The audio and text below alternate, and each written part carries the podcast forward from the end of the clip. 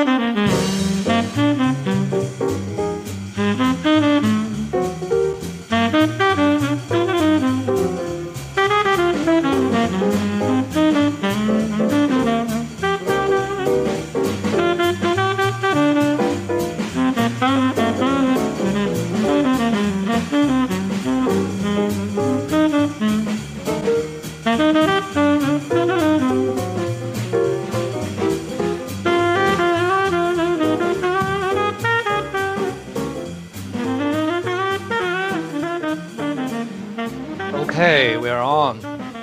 这里是 The Wanderers 流浪者播客。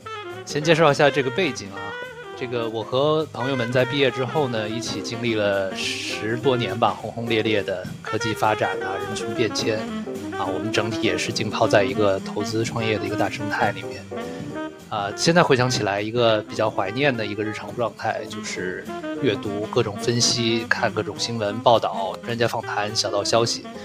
然后我们在工作的也好，非工作的也好，群里大家正经的、不正经的，啊，持续在讨论。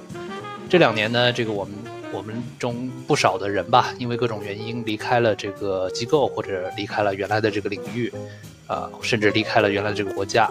现在呢，我们怀念的也是，呃，保持这种一起热烈讨论，甚至争论的这种感觉。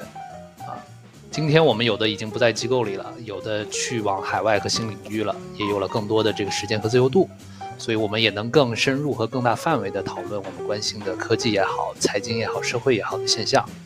所以哪怕是一起读读报，啊，和听到播客的朋友们多认识、多交流，啊，也是一件很开心的事情。我想，这就是这个播客的一个背景的这个目的。其实我们在这个时代的大潮里，怎么说呢？说的肉麻一点，就是都浮沉过。啊，我们已经不是中流击水、挥斥方遒的这个同学少年，但我们也还没有愿意做随波逐流的这个中年人。啊，那我们就愿意把时间和方向交给未知，做一个流浪者，做一个漫游者，啊，一个 wanderer。啊，在感兴趣的世界里，好好再 wander 一会儿。欢迎大家和我们一起 wander。好，下面我想介绍一下我的两位一起 wander 的这个流浪者。首先。麻烦这个 Jason 吧，先自我介绍一下自己为什么变成了流浪者。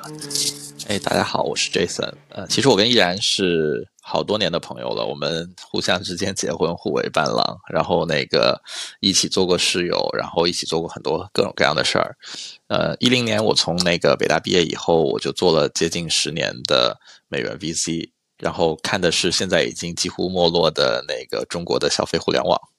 然后我我我也特别幸运吧，在这十年里面，很早期参与了一些我认为很优质的公司，像那个哔哩哔哩啊、知乎啊这些。然后呃，一九年的时候呢，我自己其实有一个特别特殊的机遇，就我是去了那个现在阿里巴巴的董事长蔡崇信他的家族办公室负责国内的投资，然后也是在那儿，我觉得算是站在巨人的肩膀上开始去看，呃，境内外的各种各样的投资，无论是一级还是二级。然后我大概准备了小一年的时间，在今年年初，呃，和我另外两个北大的同学一起，呃，开始做了一个专注于区块链的股票基金。我觉得对于我来讲，嗯，流浪这件事情可能更多的是说，嗯，从原来在机构里面打工，然后开始去，呃，做一件自己的事情。从原来纯粹的中国的视角，到慢慢的现在会跳出来，以一个可能更 global citizen 地球村村民这样子的心态吧，去看这个世界。好的，谢谢 Jason。啊，那我们也请 Jeff 介绍一下他的这个经历，可能呃也非常有意思。啊，对，我觉得流浪者吧，这个看你是选择流浪，还是说被放逐的人。对，我觉得我我是选择流浪的，呃，因为我很小，这个出生在江苏苏北，然后后来在小学的时候，就相当于也就在家乡待了几年，啊，那时候还没什么记忆，然后小学的时候就去这个南京读书，然后中学的时候去美国读书，然后本科从美国这个辍学，呃，大二的时候就就不读了，辍学回国，然后然后来到上海创业，然后在上海又待了十年。创业做互联网创业，Web 二、Web 三，呃，反正都做了一些吧。然后后来去年又这个移居到新加坡，在新加坡继续这个创业之旅。呃，所以我觉得这个流浪可能在很多主流人群里面感觉好像是一个略带贬义词的这么一个词啊，对，但是这个我觉得这个此心安处是吾乡嘛，所以我个人是喜欢在路上的这种呃感觉，呃，包括很多人这个也跟我说，对吧？就是你是浪子，别博爱，就是不靠岸也是一种很好的体验，然后能在 很多地方体验到不同的生活方式，然后。呃，关键我觉得还是自己心态上觉得，呃，这是一种很奇妙的人生嘛，所以，呃，我觉得流浪者对我的这个定义还是很有意思的，还是很精准。谢谢。嗯，无牵无挂的这种状态，对吧？哎，可能 Jeff 是一个天生的这个流浪者。我自己在这个自我介绍一下，我叫易然，从背景和这个出身来，是一个非常典型的小镇青年和这个小镇做题家。呃，从清华毕业以后。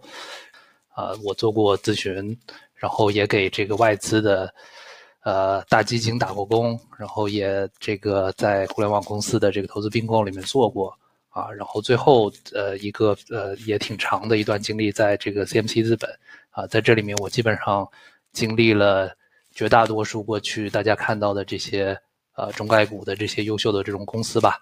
当然，按刚才 Jeff 说的，有些人是选择流浪，有些人是被迫流浪吧？对我应该是一半一半啊，既有自己选择的感觉啊，也有自己被迫这个这个流浪出来的这个感觉。因为啊，整个潮水也好啊，整个这个中国的呃行业的变革也好，这使得我们不得不去选择一些新的这种方式。但对我来说也是一个非常有意思的机会，这也是我一直想着，哎，是不是能探索一些呃新的东西，是不是能够对自己真正感兴趣的东西好好 wonder 一会儿。好，既然讲到了这个这个流浪者这件事儿哈，我们现在应该在不同的这个地方生活，对不对？这个呃，我我我现在在香港，有时候会回回一趟北京，呃，Jeff 应该已经在这个新加坡待了一年多了。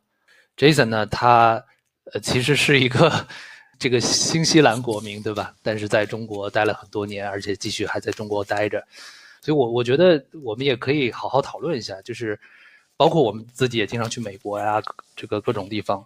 就现在，如果我们真的开始流浪了，我我们应该怎么样生活？就各地的，包括通货膨胀也好，对吧？包括普通人的生活，到底和我们原来熟悉的在中国的生活有什么不同？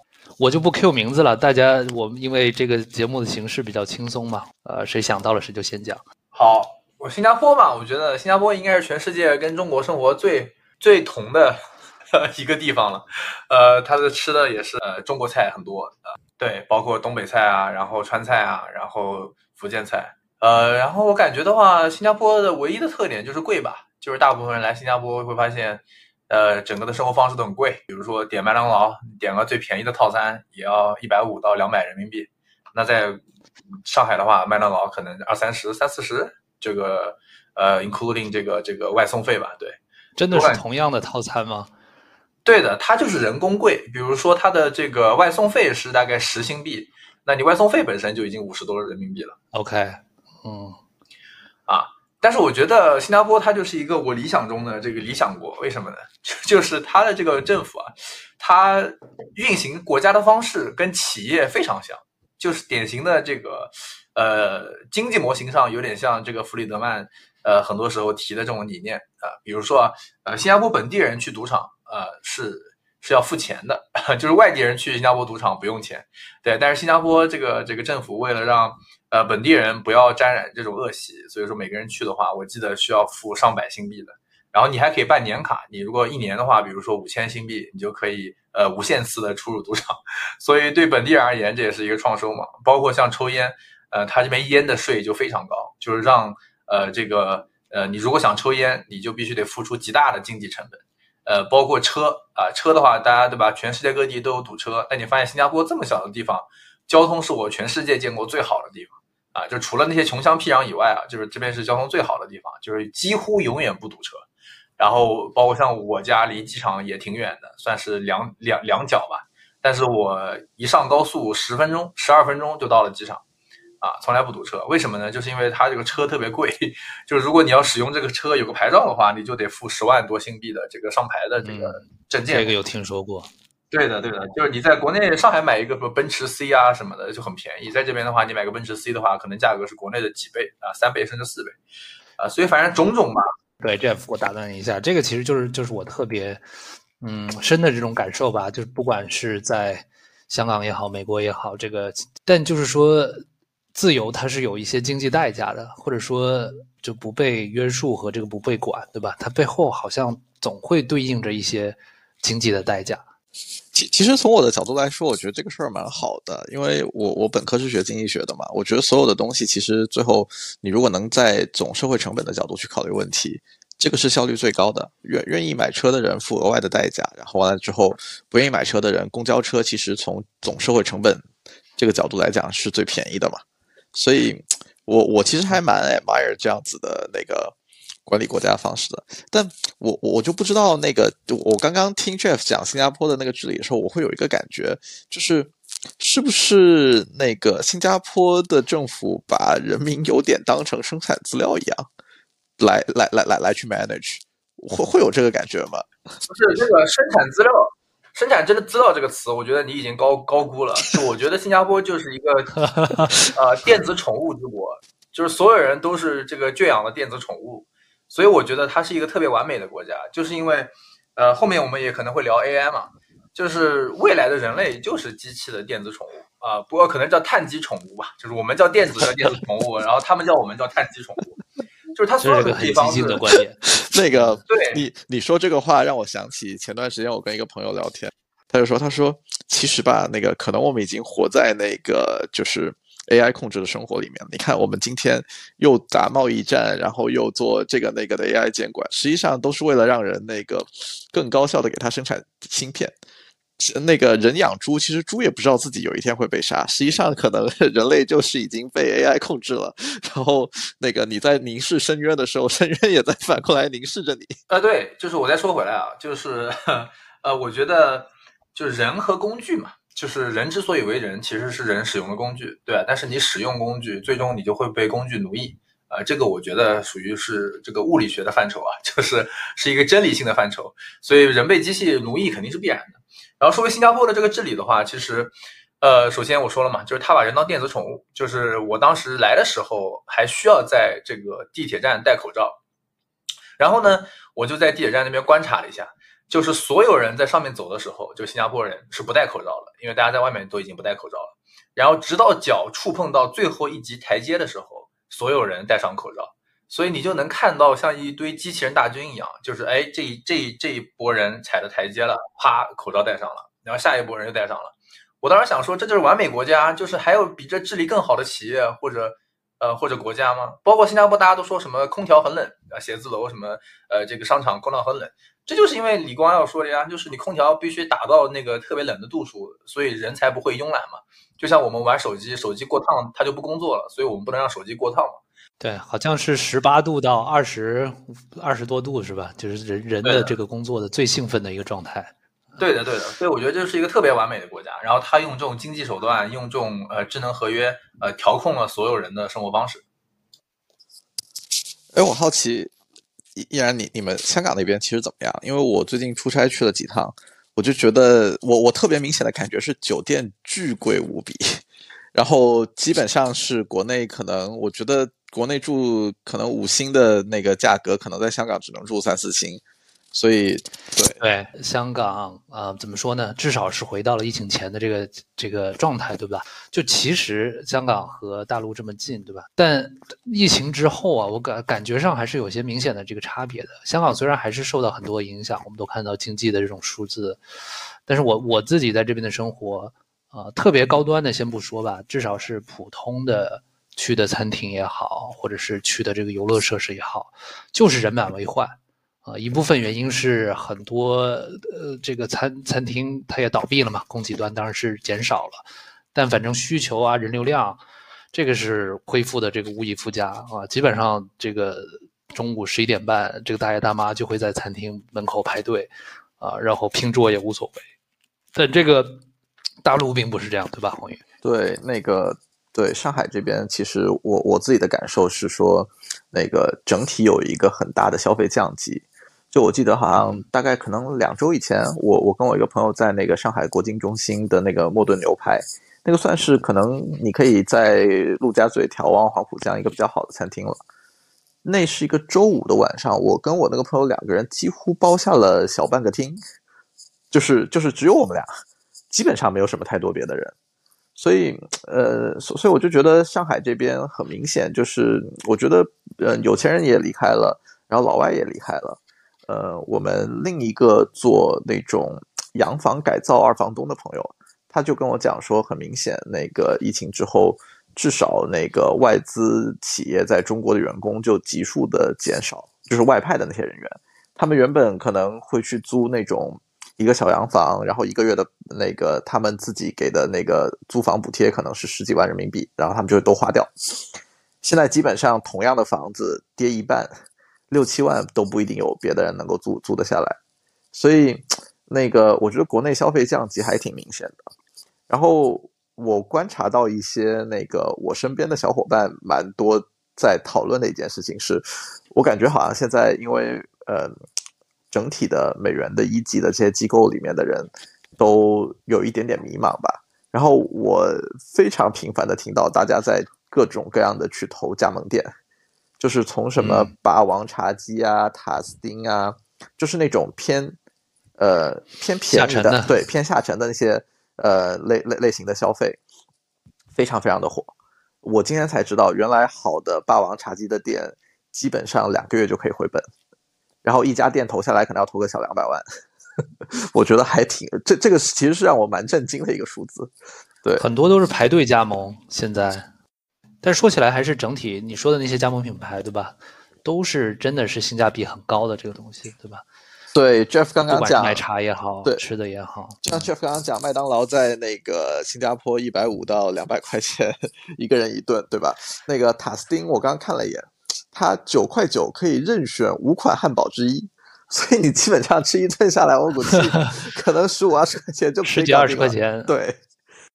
回到了二十年前的状态，十几年前吧，真真的是太可怕了。对我，我有时候还是会翻翻这个这个研究报告的。这个，呃，不管是我们看到这图上啊，我也投了一些屏，这些餐厅对吧？你看，呃，海底捞可能可能都算可以的，但是这种经典跟踪的呷哺呷哺也好，凑凑也好，对吧？这这泰二啊，九毛九啊，海伦斯啊，奈雪啊，这些其实都没有真正恢复到疫情之前啊。都还是就今年是完全放开的一种状态嘛，但是大家消费力明显是不行了，尤其是周中啊的这个在外的这个 dining out 啊，基本上这个这个 behavior 是减少了很多啊。我我们自己因为这个也有投过一些这个呃共享充电宝的这种公司嘛，他们那边看到的这个信息是很全的，就是结构性的在发生一些变化啊，就是高档的地方，高档的不管是。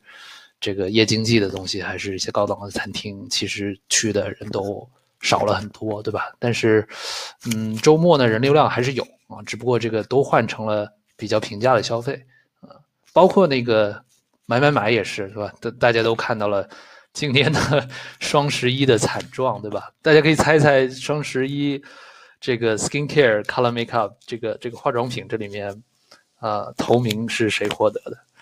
就是珀莱雅，OK，就真的是大家完全没有想到的。呃，彩妆是比较容易出流量品牌的，但是呃，你但凡有点护肤啊，其他属性的这个，其实这种心智的这个壁垒是很难攻破的嘛。因为谁都不想化妆，你今天晚上就洗掉了，对吧？但是擦脸是一个很长久的事情，也也是个很难证伪的事情，所以大家倾向于选择那种持久考验的品牌，对吧？但 但珀莱雅对吧？作为一个国产品牌，就这两年啊，一直还是非常强势的这个状态。这个也是没想到这个消费降低能能能带来的。机器是一个效用最大化的，对吧？所所所以，但你经常吃，哎，你经常吃麦当劳对吧？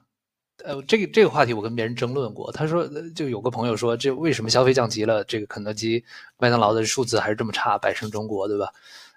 麦当劳、肯德基。你们觉得算是消费降级吗？呃，我不知道呀。我我吃麦当劳只是因为它最高效嘛。啊，因为在新加坡只有麦当劳送的是快乐，别的店都要送一个小时。嗯，在国内也是个公用属性。对对，是个公用属性，对吧？呃，我我自己觉得那个在在我看来，反正塔斯汀是那个麦当劳的消费降级，然后这个真的很火。我我专门跑到上海，可能他很早开的一家店吧，那个去去看过，满桌全部都是外卖单，就是在中午的时候，然后基本上外卖员是进来抢着那个拿拿着所有的这些单子，然后往外送的，还还挺壮壮观的。回头我把那个图片发给你。对。就我我我觉得，就是麦当劳、肯德基，就早已经不是我们小时候或者年轻的时候印象中的那个，就性价比这个非常非常好的这个这个品牌了。啊，这里面当然有个很关键的原因，这两家在中国都被收购了嘛，对吧？你们你们应该也都知道了，啊，都被这个大的这个 PE 去收购了。然后后续的一个非常重要的一个，呃，可以叫 initiative 啊或者是一个一个一个举措，就是。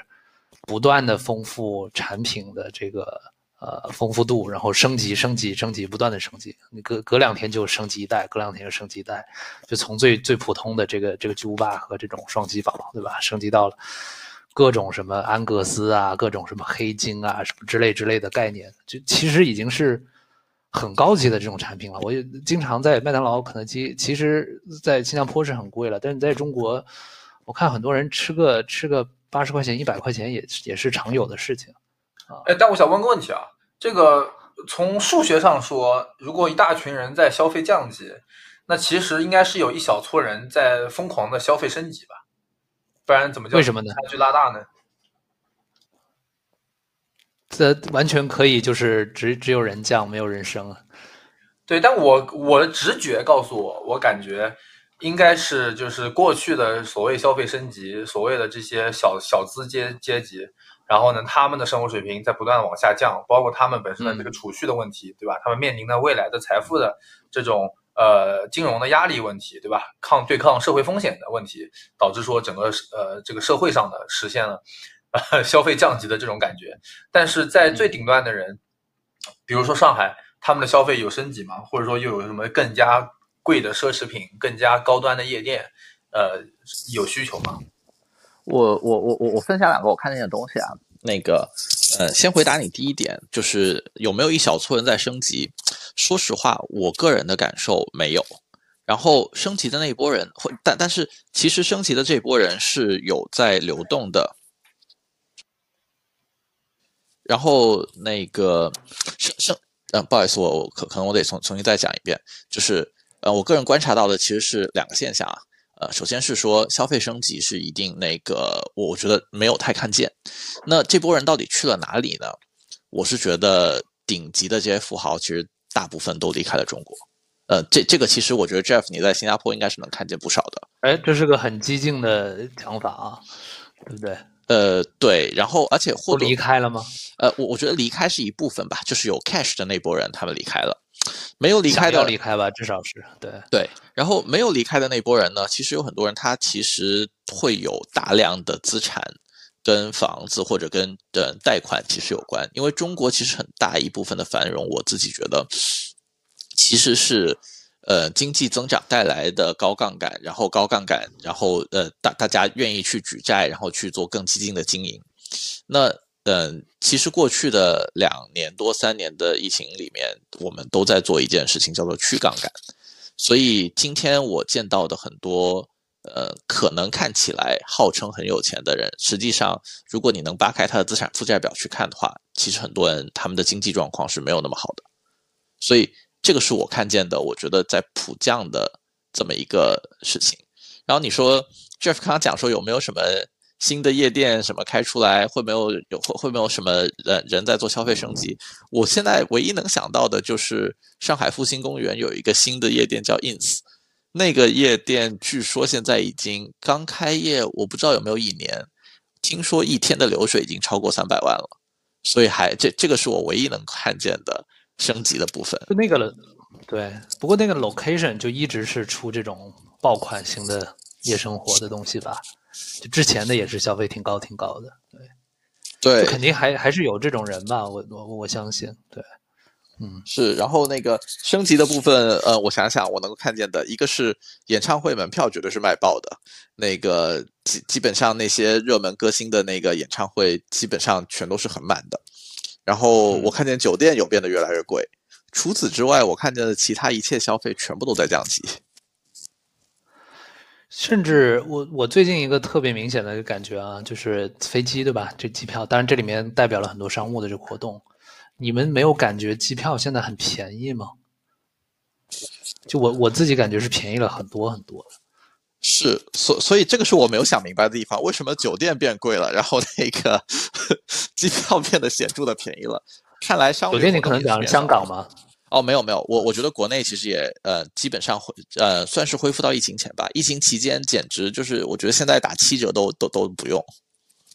嗯，但酒酒店有个明显的这个周期的这个东西，这个我们我们之前也经常做过这种方面的这个研究吧，就是在它本身就有这种小周期，对吧？在这个经济好的时候，对吧？这个呃自营店开出来，我说的如家汉庭这些，当然高端的也有。啊，然后这个加盟店他们就被洗脑的吧，然后大家纷纷的去开，开完了以后呢，又这个空置率又高起来了，然后又纷纷的开始关，啊，这个时候又又经历一波周期，然后这个自营品牌又开始加码，对吧？就是一波一波小周期，但这个疫情这个这个太大的冲击和影响了，真的挺多酒酒店应该都关门了啊，这供供给端确实是减了不少，那也去从去年开始，大家呃就股市上炒这个。嗯，炒这个这个呃这个汉庭啊等等的这些呃叫华住吧，啊也是这个原因。对，价格我相信可能是有增的。对，对，但反正新加坡的生活还是消费升级的，就是你说中国这部分外溢的资金到了哪儿，那新加坡肯定是之一吧？对，比如说刚刚聊夜店，那新加坡夜店。一个小桌子，低消五万新币，相当于低消二十六万人民币，很小的一个桌子。那一个场子我估计有个上百桌吧，两百桌。呃，我感觉香港多多少少也有一点啊，就是但没有新加坡那么那么夸张了。但是确实在这边也遇到了不少啊，比如说就先把子女过来移过来上学的，对吧？然后自己也在开始往这边看房子啊。也有一点这种小的这个这个上行的周期吧，对。但讲到这个，我觉得有一个点，有一个问题，我想问你们，就是这个这个问题我也一直没有想清楚。就现在房地产不是变差了吗？这个房价也也下来了嘛，也不炒了。呃，那不管是原来是不是掏空六个钱包的也好，上杠杆的也好，这些年轻人吧，或者。年轻到中年的人吧，现在买房的意愿确实越来越差了啊！你看我们的一线、二线城市这几个月成交量都挺都挺差，都还是挺差的，卖房也卖不出价格。这个我我确实看到了很多这个具体的这个现象吧。哎，但是就是按理来说，这个钱，年轻人的钱，我们就说年轻人吧，钱不去买房了，他们应该有更多钱去消费，对不对？你们可能不招人啊，这个我们长期在国内招聘，我们知道现在就是年轻人的这个用工市场还是非常惨淡的，就是除了少部分的天选之子，或者说一些特别火热的赛道，对吧？被这个 VC 们捧起来的，绝大部分的岗位现在招人的话是绝对是一个呃这个买方市场吧，就是企业的市场，呃，年轻人现在十几个、二十个人，而且都是很 competitive 的人，然后。为一个岗位竞争，其实还是非常常见的。那在这种预期之下，就不管你现在手上有没有工作，有没有薪水，在这种预期之下，我觉得消费是很难拉动。对，就是比如说我们一二年、一三年，对吧？一五年的时候招人，其实呃，真的是一个人手上拿着六七个 offer 啊，然后再选企业。包括就算二零年、一九年，当时互联网教育还很火的时候，就是我们最大的竞争对手，就是说互联网教育公司。就虽然它可能是写 Java 的，对吧？但是它有很多 offer。但现在的话，基本上就是呃几十个人或者说十几个人抢一个 offer，然后你的可选择权非常多，然后你的溢价地位很高，就是很多条款，呃，你是可以那个他都可以答应的。对。那个有有有个问题，我其实挺想讨论一下的。就有很多人讲说，哎，AI 推出来之后，那个可能会有很多人失业。我不知道这个事儿你们怎么看？我觉得首先，AI 的产生就是目的就是让人失业，它不是会带来失业。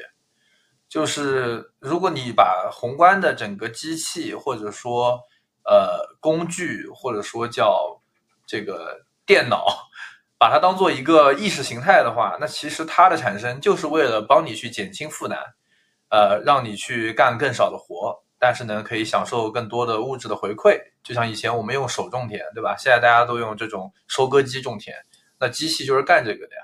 那失业的话，像我们其实作为用工单位的话，我们其实很多事情现在都用 AI 做了呀。我们之前很多画画，很多做图，呃，包括这个呃做 PR、做市场活动，呃，我的 ChatGPT 基本上每天都一直在用的。呃，包括帮你做一些这个咨询，对吧？你问他问一些一些问题，问他这个逻辑是否成立，然后他帮你去找出一些这个点。呃，所以我感觉就是它替代掉人类的所有工作是一件必然发生的，而且这不是它的 collateral damage 啊，不是它带来的负面的一个影响，而是说这就是它的目的。就是 AI 的产生就是为了让所有人都没有工作，然后所有的工作都给 AI 干。所以，如果你把它当做一个目的的话，我们就应该拥抱这个目的啊！应该所有人都会，就是现在大家好像是说哦很恐慌，AI 会把我的工作拿走。但我觉得所有人应该双手鼓掌，呃，让 AI 把你的工作拿走。呃，这个我觉得才是一个正确的价值观啊！我说完了。哎，我还蛮同意的，因为那个。我你你说这个话，其实我我我从我别的朋友那里边也得到了类似的反馈。我有个朋友，他润一个大概可能一百人左右的游戏公司，原来可能要三十几个美工，然后在 GPT 出来了以后，大概可能三个月的时间，他们这三十个人全部离职了，剩下一个人。然后他说，这个人怎么被留下来的呢？是基本上是 GPT 出来了以后，这个人非常努力的泡了两个月左右的 AI 论坛。学会了怎么样用 GPT 去那个生产各种各样的图片，所以那个他就成为了三十几个人当中唯一的幸存者，因为他们还是需要有一个有审美的人去选择不同的图片，但是生产效率确实因为 AI 的出现而大大提升了。但我我就不知道那个被开掉的剩下的那三十几个人到底去哪了，但是那个。我我其实是抱着跟 Jeff 类似的观点的，因为我我觉得人类历史上面所有的科技进步都伴随着一定程度上面的失业，从最最早的什么珍妮纺织机啊，到其实我觉得，嗯，我印象当中阿里巴巴很长一段时间还有这个诟病了，就说哎，那个就是网店特别好了，那是不是就把线下零售店全都干死了？就我我觉得所有的科技进步其实都都会带来这样子类似的事情，但嗯。整体来讲，就是科技进步这个事儿是一个比较不可逆的趋势。然后，那个这个进而其实有让我那个想到说，其实前段时间有联合国有过这么一个讨论，就是呃，大家是不是应该去那个禁止人形机器人？因为人形机器人它的杀戮效率其实是远远高于普通人的。那后面其实很好玩，这个提案是被美国、以色列还有一大帮那个西方国家，包括俄罗斯在内。其实一起否决了，呃，我我觉得这事儿其实挺有意思的，让我想到了，其实我们就做一个假设嘛，就是二战的时候，假设罗斯福、希特勒、斯大林之间有一个电话，他们可以共同禁止那个发展核武器，在二战的时候，实际上这个事儿是不可被禁止的，各国只要看见了这个事情，都会悄咪咪的去做，所以在那个时间点，你是没有办法去禁止核武器的那个呃发展的。对，所以所以我觉得科技进步其实也是同样的道理，就是一旦有一个新的科技创新，你你不不去跟上，你会落后。我觉得对，这你是没有办法。这个确实是资本主义或者竞争的本质所导致的情况。对，我观念上跟你们有非常本质的这个区别。啊，就跟跟你们刚才的这个意见，我并不是不同意你们的观点啊。嗯，确实是这个东西出来的目的就是要提高效率嘛，提高效率就是说减少这个人的工作时长也好，减减少人本身也好啊，然后也会短期内是会带来失业的。但是就回到这个 Jason 你刚才说的，世界上历史上这么多次大的这种技术革命、技术进步。在短期内确实是对吧？就是珍妮纺织机也好，或者是一一堆这个剪羊毛的这个人或者纺织的人没有用了，蒸汽机的出现对吧？啊，然后包括这个火车铁路的出现，使得这个马夫没有用了对吧？电的出现，化工的出现，包括后来的计算机出现，包括后来的这个机器人自动化的这种出现，每一次大家都很恐慌，每次确实都替代了不不少人的这个这个这个这个工作的岗位。但是你拉长一点时间来看，那这些人他难道就能躺着了吗？对吧？他还是在不断内卷，那卷去哪里呢？卷去创造，就需求是无穷无尽的人类，他们去创造新的供给出来了，在其他的这个行业，不是这个我不同意的，我插一下，对，因为我觉得过去的工具是帮你更方便的行使自己的意识，但是 AI 的产生是用来替代人的意识，就当然今天还没有替代啊，但我就是说，eventually 它是会替代人的意志的。所以说，当人的意志被替代以后的话，它跟之前说我的工具只是为了提高我意识执行的效率，我觉得是两件事儿就很多事情它是有一个程度的，所以我觉得 AI 的提升跟之前所有工具的提升是一个完全不一样的。就是之前是意识执行的效率，这是个很有意思的这个观点，对吧？就就我们都承认，就现在的这个 AI，它其实还是用来做工具，对吧？提高效率，确实太代替了一些人做的这个事情。现在甚至做工具还做的不是很好，对吧？但 Jeff，您讲的是一个终极问题，就 What if 他以后连决策，就整个人类社会的决策和意识都被他控制了以后，对，对，既然说到这个问题，对吧？这终终极问题了。就如果是那样的话，我我相信，但可能 Jeff 有不同的观点，但我相信大多数人不想这一天的这个来到啊。那所以就衍生出了我们下一个这个伦理问题，对吧？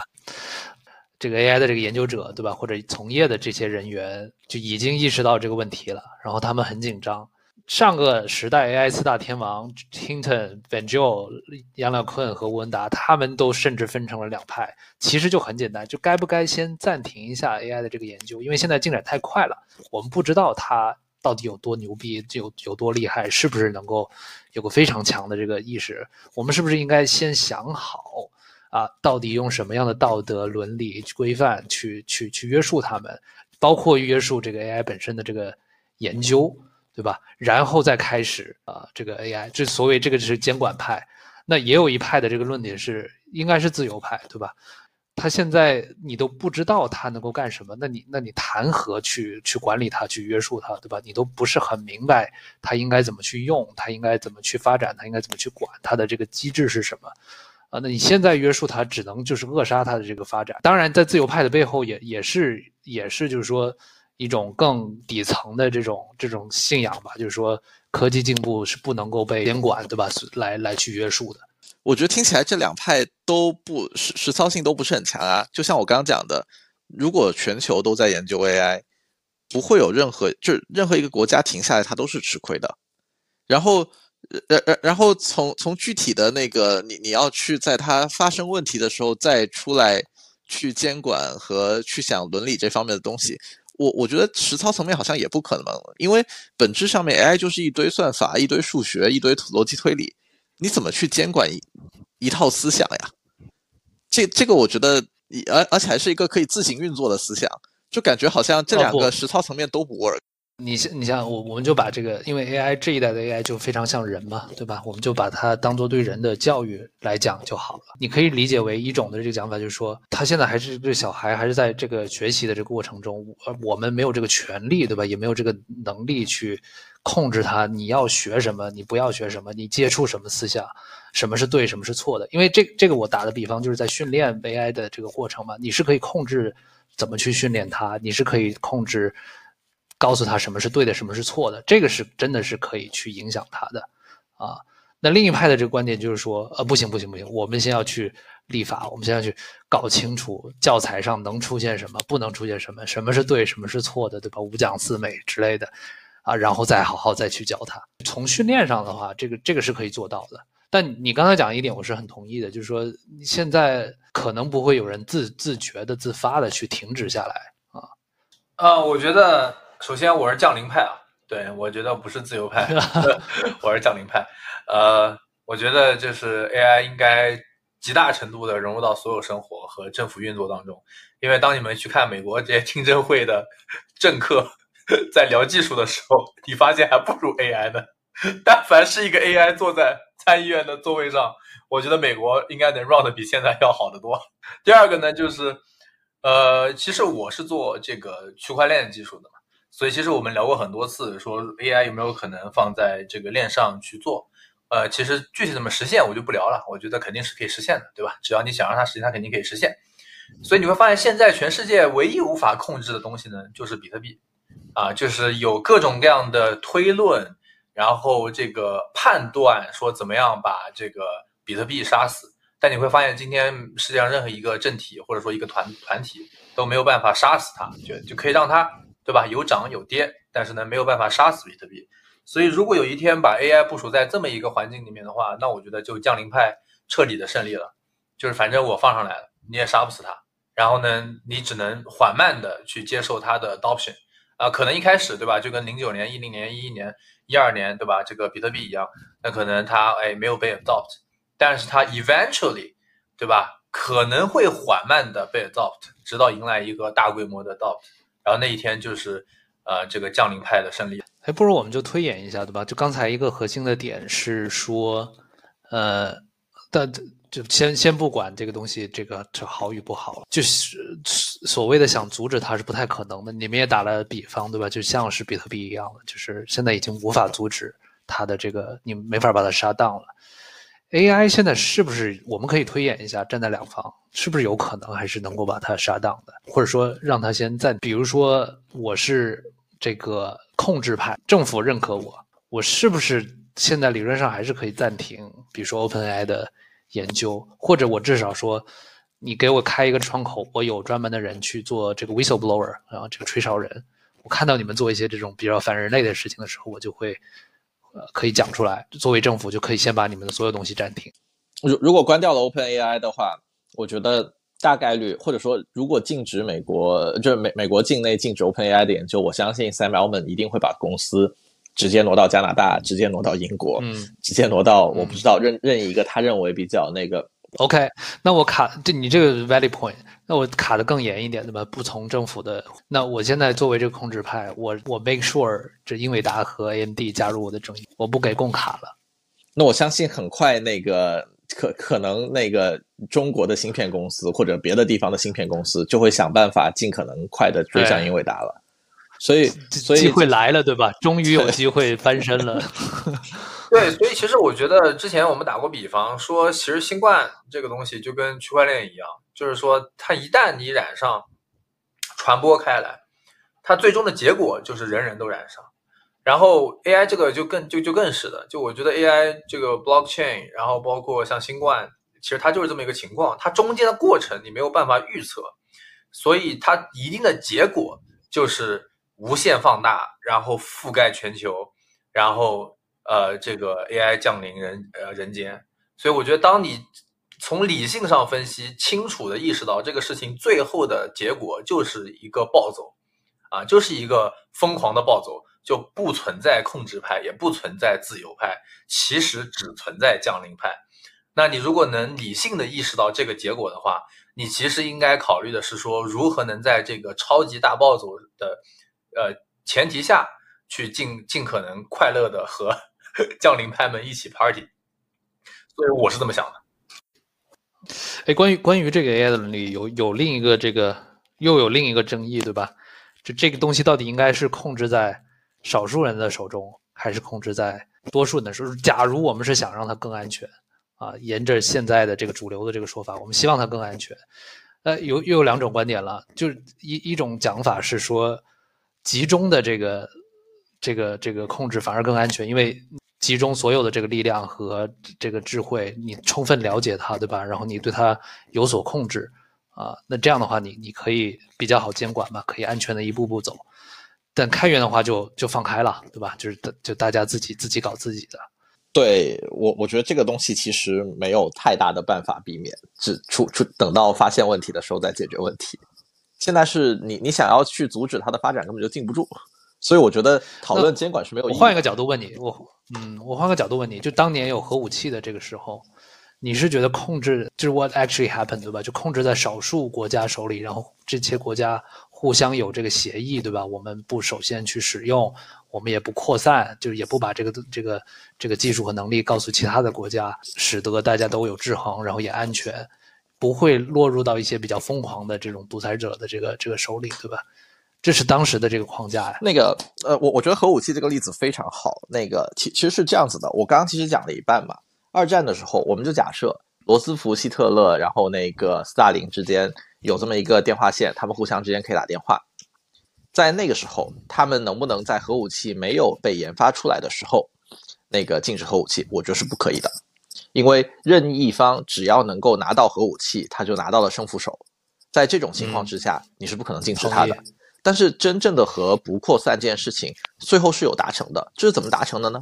是美苏冷战的时候，美苏之间都有足够的核武器把对方毁灭一百次，那个时候达到了一个奇妙的恐怖平衡。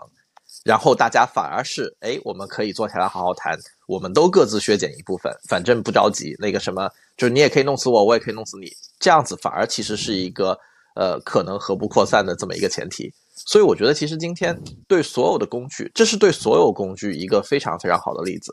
当他那个有能力去改变整个战局的时候，没有任何人在他没有呃，在在得到他以前，是可以那个控制它的发展的。但是如果当两到三个人他们形成一个动态平衡的时候，那个时候反而其实是划边界的比较好的时候。嗯，因为那个时候是符合博弈理论嘛，对，这是符合人性去限制它的。对，但现在的这个问题就变成了，那如果限制不了这个这个技术，对吧？很多人都可以知道，或者或者你说这个油很多人都可以，油矿很多人都可以获取，那那这个这个会不会更危险？不是，那这个平衡，我我我个人认为这个平衡就更好，因为越多参与者越容易达到动态均衡。他他是那如果这个参与者中间有一个反人类的呢？垄垄断不如寡头，寡头不如垄断竞争，垄断竞争不如完全市场竞争。所以没有我的意思，对我我们现在不是在讲谁哪种的这个拿的利润会更多，对不对？我们现在讲，如果有一个就是 quote unquote 所谓的 irrational 的一个人，对，有一个这个对吧反人类的人，他拿到了怎么办？嗯，我我我我我我的角度在于。这种想法是很像拍电影的，就是你会假设一个独裁者 不理性，但是实际上一个独裁者可以成为一个独裁者，他可以某种程度上操控非常多的人为他服务，他一定还是在兼顾他的系统内部所有人的利益的，他一定在他的系统内部达到了一个动态平衡，要不然这个人肉身就会很快被他周边的所有人所毁灭。所以，所以你刚刚讲的那种情况，我不认为一个反人类的人，他可以得到最多的芯片、最大的资源，然后建立一个最强大的毁灭人类的 AI。这个事儿本身我觉得不现实，因为到了最后，我我们就去想 AI，它基本上要自己吃的那个呃食物，就是芯片和算力本身，那这个是需要钱的。我们这一期在这是需要钱的结论中戛然而止了。巧合的是，紧接着就发生了两个跟需要钱相关的热点事件，一个涉及 OpenAI 开除 CEO 的事件，涉及到一个掌握人类未来命运的非盈利机构在经济利益和伦理上选择；另一个事件涉及一位著名元老创始人套现的问题。两个事件也都跟公司治理息息相关，非常有意思。我们也因此加入了一小集，请大家期待。